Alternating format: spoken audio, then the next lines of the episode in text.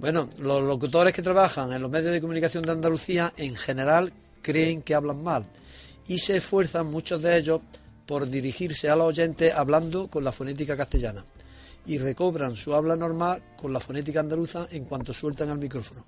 ¿Por qué a estas alturas del siglo en que vivimos tienen el complejo de que hablan mal?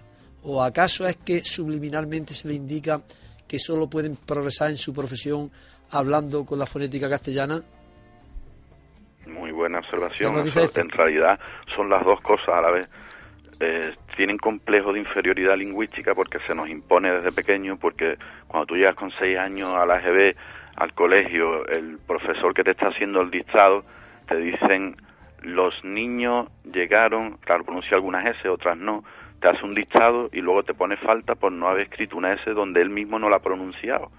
Entonces, claro, te está diciendo que hablar como hablaban tus padres está mal, que en, el colegio tienes que hablar castellano, al menos escribirlo correctamente. Entonces, no es culpa de ellos solamente por eso, sino que encima en el Canal Sur Televisión existe el libro de estilo, que está redactado por su director.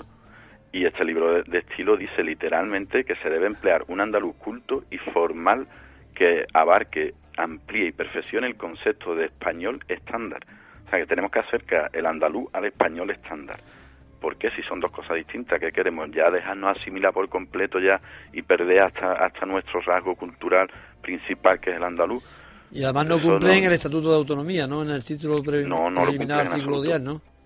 Exacto. En el título preliminar del artículo 10 dice que eh, el título se llama se titula Los objetivos básicos de la comunidad autónoma y en el capítulo tercero dice que la comunidad autónoma en defensa del interés general ejercerá sus poderes con los siguientes objetivos básicos. En el párrafo 3, el afianzamiento de la conciencia de identidad y de la cultura andaluza a través del conocimiento, investigación y difusión del patrimonio histórico, antropológico y lingüístico. El lingüístico no se cumple porque ni se estudia ni se difunde, encima se prohíbe.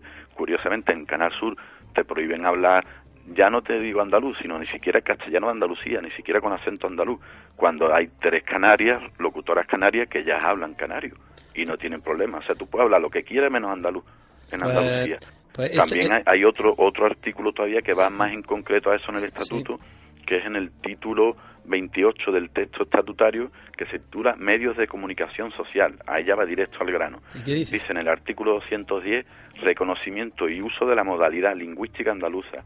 Los medios audiovisuales públicos promoverán el reconocimiento y el uso de la modalidad lingüística andaluza. Esto lo incumple el PSOE desde hace 30 años en Andalucía.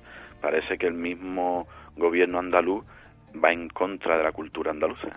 Pues esto es importantísimo y deberían de saberlo todos los andaluces porque a esta altura del siglo y con una democracia ah, es inadmisible que teniendo Canal Sur y Canal Sur 2 o, y otros medios de comunicación como la radio, pues no se fomente el habla normal y natural de Andalucía, que eso